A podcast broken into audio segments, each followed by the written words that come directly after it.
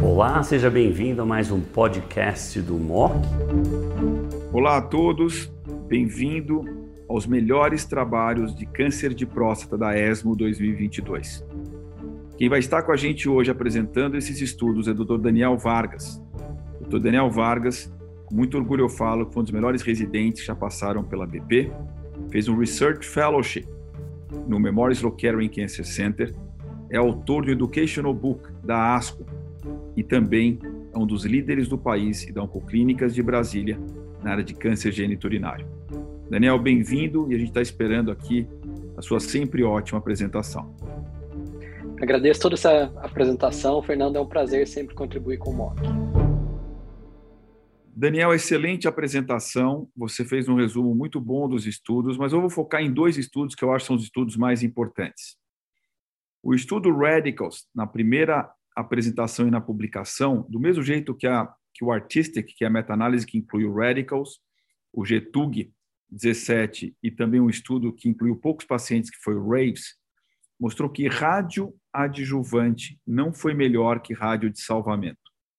Mas lembrar que 80% dos pacientes eram riscos intermediários. Só 20% ou menos era GLIS 810, invasão de vesícula seminal. Já essa nova análise do Radicals, né, avaliando não só rádio, salvamento ou adjuvante, mas também com ou sem ADT por 6 ou 24 meses, ela sugere que 24 meses, em termos de sobrevida livre de metástase, né, seja mais interessante do que menos tempo de ADT ou não ADT. A, a minha pergunta né, para você é: vendo esses dados, eu fico muito tentado de um paciente de alto risco. Vou dar um exemplo: Lison 8, 9 ou 10, invasão de vesícula seminal, de pensar em rádio, né, ou imediata, ou eventualmente de resgate, mas forçar o ADT por mais tempo do que seis meses, forçar por 24 meses. Seria o meu take home em pacientes jovens, alta expectativa de vida, sem grandes comorbidades, mas com altíssimo risco de doença e de doença metastática. Você pensaria em ADT por 24 meses mais rádio nesse cenário para esse grupo de pacientes? Fernando, essa eu acho que é uma pergunta bastante importante nesse estudo. Acho que o primeiro ponto que a gente tem que tomar é a gente entender a população que foi incluída para randomização em, entre cada um dos tratamentos.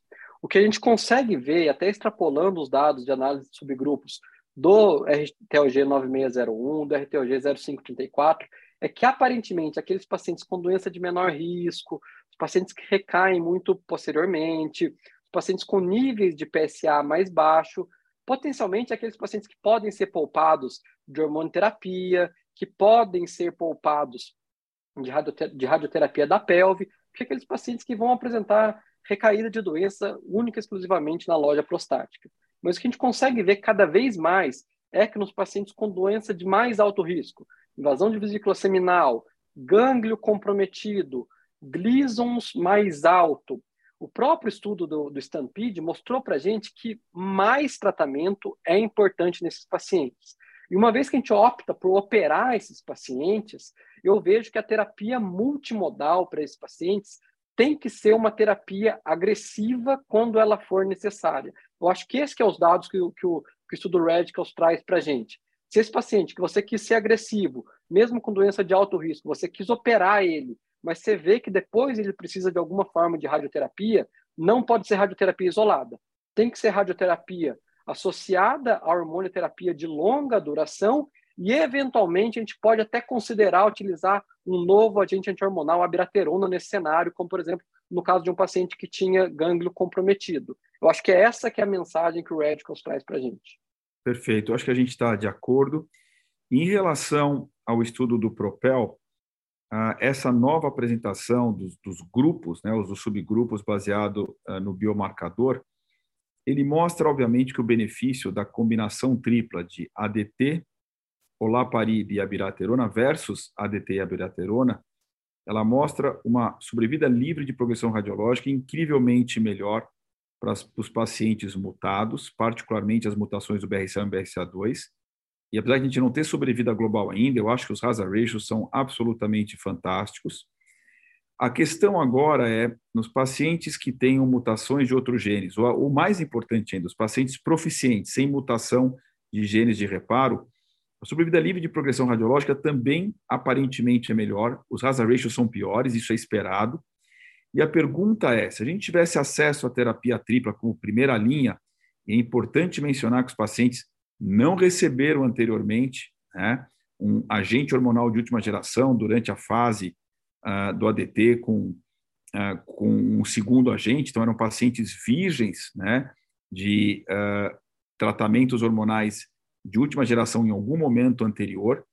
Se para esse grupo de pacientes, para os proficientes, se a gente faria a adição de olaparib com a biraterona em relação só à biraterona. Você faria para todos os pacientes uh, proficientes ou você selecionaria uh, eventualmente para algum grupo de pacientes? E se sim, qual seria o subgrupo de pacientes? Lembrando que essa combinação ainda não está aprovada no país, né?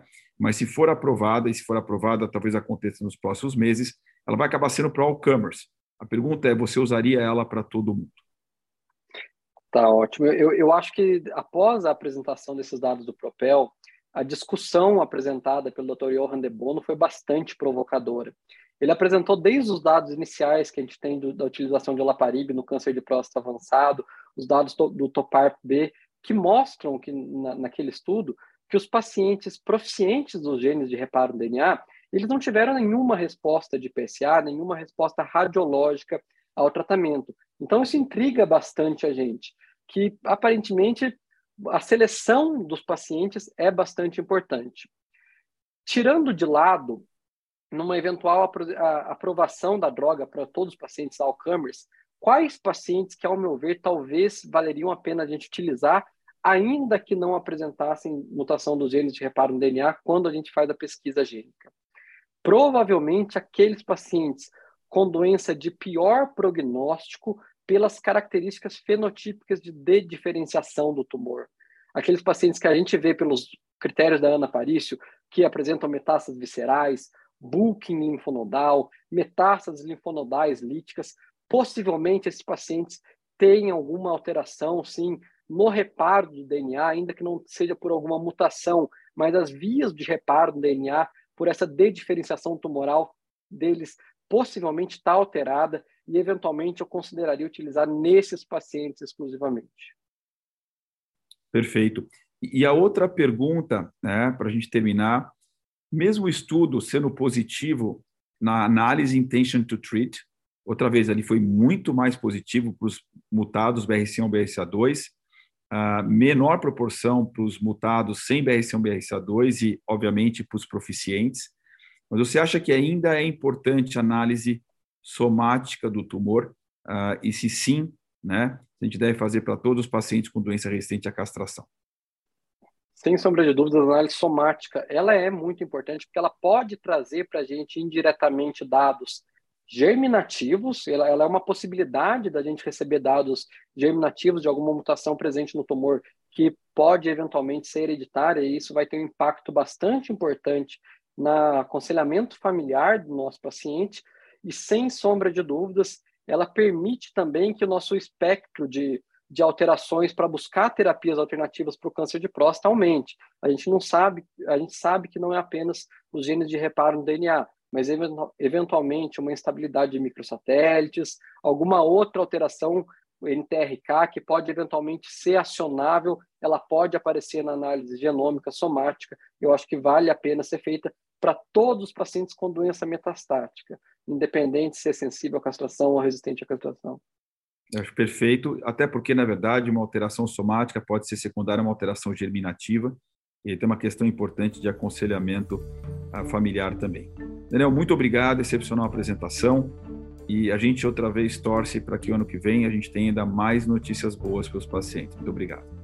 Excelente, agradeço a atenção de todos, um abraço.